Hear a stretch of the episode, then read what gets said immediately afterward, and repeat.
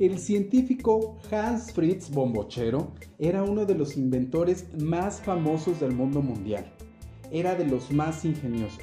Había inventado las espiroquetas taiwanesas, las jimeninas jimenolas, los tomatungos bombocheros, el oyúsculo volátil de Boni y también había inventado el agua en polvo. Todos eran inventos que nadie en realidad sabía para qué eran, pero sonaban geniales. Un día, cuando él iba camino a casa, se le ocurrió la idea más magnífica hasta ese instante.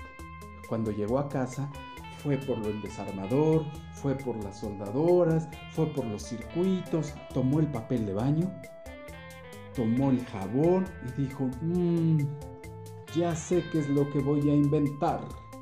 Y entonces inventó el jabón parlante. Y era un jabón que se la pasaba hablando y hablaba y contaba historias y contaba cuentos y contaba chismes, contaba las noticias. Ah, y entonces el doctor Hans Fritz Bombochero lo empezó a regalar. Pasó un señor y le regaló un jabón. Pasó una señora y le regaló el jabón. Pasó una viejita y le regaló el jabón. Y les dijo, prueben mi invento, es el jabón parlante más genial de todo el mundo. Cuando el señor gordo llegó a su casa, se empezó a bañar se empezó a tallar y el jabón que en realidad era parlante pero era muy mal educado, le dijo, oiga señor, a usted le huelen las patas a queso gruyere. No puede ser, yo creo que debería de cambiarse el calzado. El señor se quedó horrorizado y no volvió a utilizar el jabón. La señora, uy, una de esas señoras que se sienten muy pipiris nice, se ponen perfume para todo, se empezó a bañar con el jabón y se empezó a tallar en la cabeza y se empezó a tallar en la axila y en el cuello y entonces el jabón le dijo, la señora! A usted le huele muy feo el sobaquín y además tiene muy sucio el cuello y su cabello, ¡oh! Señora, por favor, tiene que cambiar de estilista.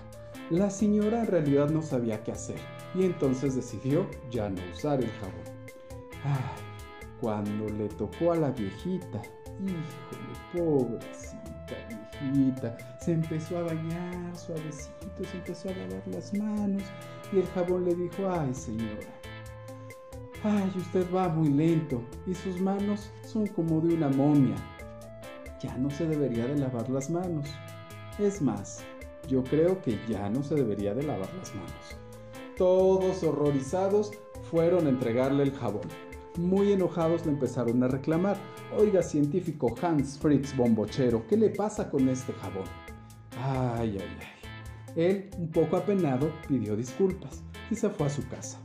Y entonces se le ocurrió la nueva idea más maravillosa del mundo mundial del universo universal.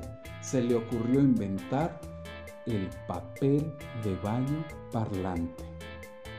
Cuando lo empezó a regalar, no duró ni una semana en el pueblo porque el papel era el doble de grosero que el jabón parlante.